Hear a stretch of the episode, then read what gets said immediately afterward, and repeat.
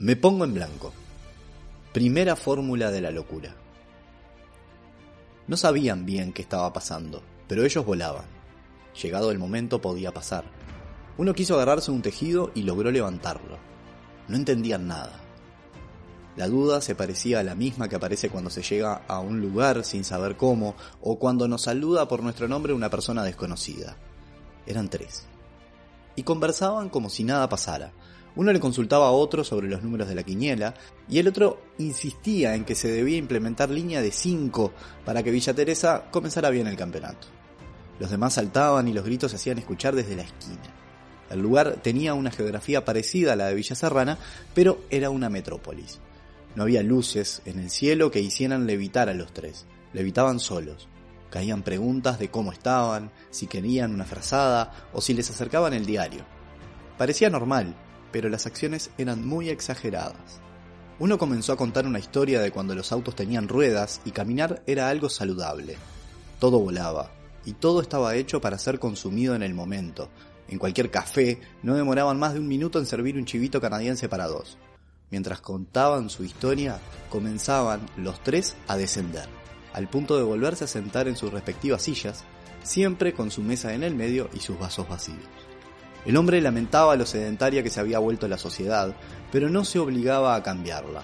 Sin embargo, él caminaba, igual que sus dos acompañantes.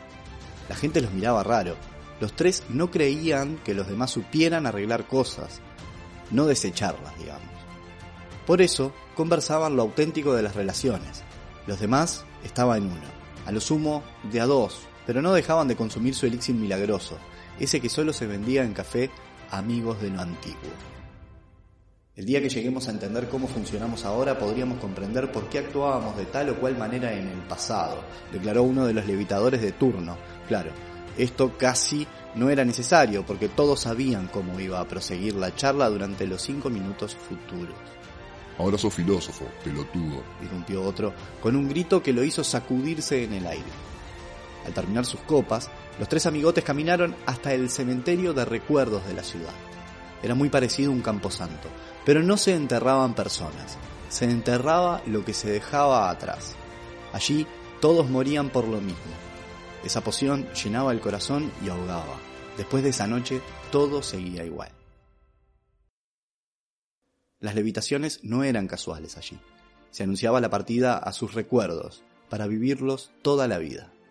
Aquellos que van a ese lugar, cuenta la leyenda, levitan en algún tuburio perdido y vuelven a ser quienes eran por un rato, para luego continuar con su trabajo de ayudar a personas caídas en desgracia por el amor, la lujuria y el temor de que nadie encuentre a nadie. Me pongo en blanco. Podcast.